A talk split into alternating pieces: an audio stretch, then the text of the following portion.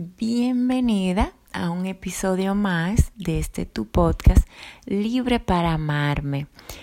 Gracias por la oportunidad que me da de mm, poder expresar estos temas que son de mucho crecimiento para cada persona.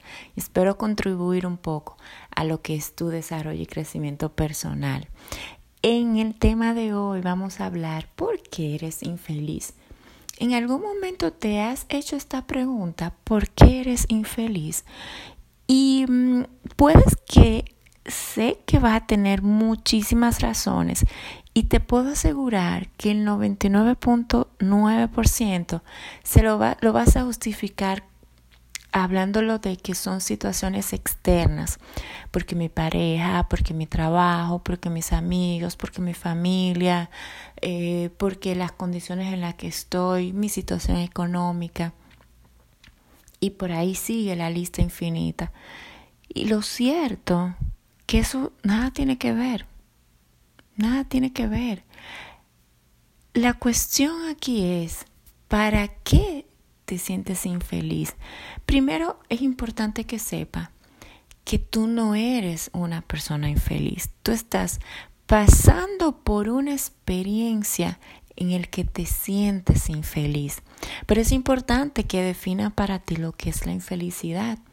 ¿Por qué? Porque no es lo mismo que para ti la infelicidad sea el no tener dinero, a otra persona que la infelicidad sea no tener salud.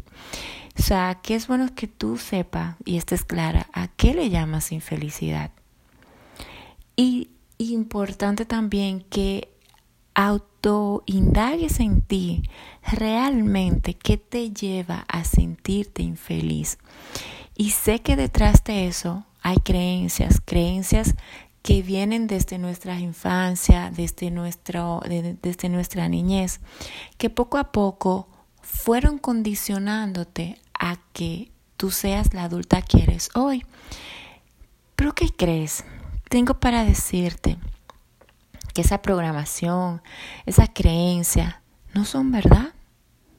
No son verdad. O sea, ¿qué tú harías si yo te digo que todo eso que a ti te enseñaron desde pequeña y que tú estás replicando siendo adulta, no es verdad? No, es verdad. Simplemente fueron programaciones que tus padres, que tu entorno te fueron enseñando, pero ellos lo estaban aplicando según lo que ellos entendían, pero no porque realmente eso era cierto. Por eso es muy importante que tú seas consciente que no es la justificación es externa, lo que te van a ayudar a ti a tu salir de ahí.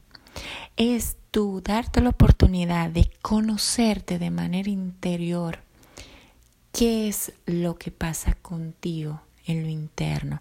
Y para eso Tú te tienes que contar verdad, tú tienes que ser sincera contigo, tú tienes que desnudar realmente tu interior y saber qué pasa. ¿Por qué? Porque no es que soy infeliz porque no tengo el trabajo que quiero. Realmente es así. ¿O no será que tienes insatisfacción porque no estás haciendo lo que realmente te gusta? lo que realmente a ti te apasiona. ¿Por qué no lo haces? Porque detrás hay una creencia.